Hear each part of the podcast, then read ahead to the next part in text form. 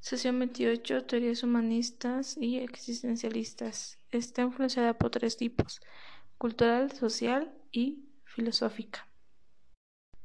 Se centra en la persona y en su experiencia. Promueve la creatividad y la decisión. Se compromete con la dignidad humana y el desarrollo pleno de sus potenciales. Valoran en gran medida el criterio entre la persona y su subjetivo. Asimismo, también toma como centro a la persona. Se vuelve contra la exigencia científica clásica de un objetivo. Construye su propio modelo de ciencia humana basado en la experiencia. Confiere que lo más importante es, es el sentido y el significado de los procedimientos metodológicos. Se utiliza métodos estadísticos y tradicionales. Asimismo, de acuerdo a este aspecto del humanismo, la persona como ser activo capaz de intervenir de su propio desarrollo y tomar la responsabilidad acerca de su vida, eso se le llama autonomía e independencia. Asimismo, también la tendencia actualizante es el individuo que está en un clima psicológico que permite que las personas sean libres y de elegir cualquier cosa a la dirección que vaya. Siempre escoge la las formas positivas y constructivas.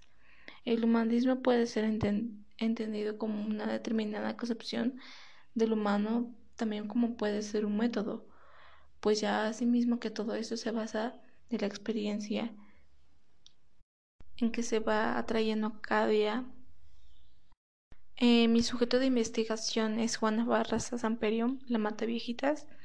La puedo, la puedo clasificar en los cuatro puntos, en la eh, autonomía, independencia social, en la autorrealización, en la orientación por la meta y el sentido y en la totalidad. En la autonomía e independencia social podría ser que ella siempre dependía de alguien porque cada vez se enamoraba, cada vez que iba a un lugar se enamoraba muy rápido de la persona.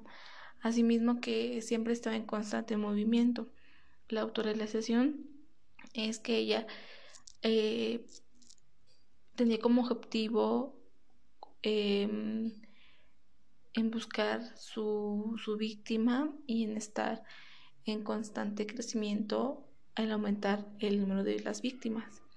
En la orientación por la mente y el sentido sería que ella estaba consciente de lo que hacía, pero también no estaba consciente, pues que ya ella hacía sus delitos conforme el impulso que ella tenía, ya que ella se le venía a la mente los recuerdos de su madre que pasaba cuando estaba chiquita, todas las violencias y los maltratos. Como por último punto también sería la totalidad, que este sería que ella sentía, imaginaba y pensaba que era su madre. Entonces ella describía el dolor con las señoras y no demostraba un odio hacia la sociedad, puesto que a ella la, ella describían como una persona muy amable y muy, muy,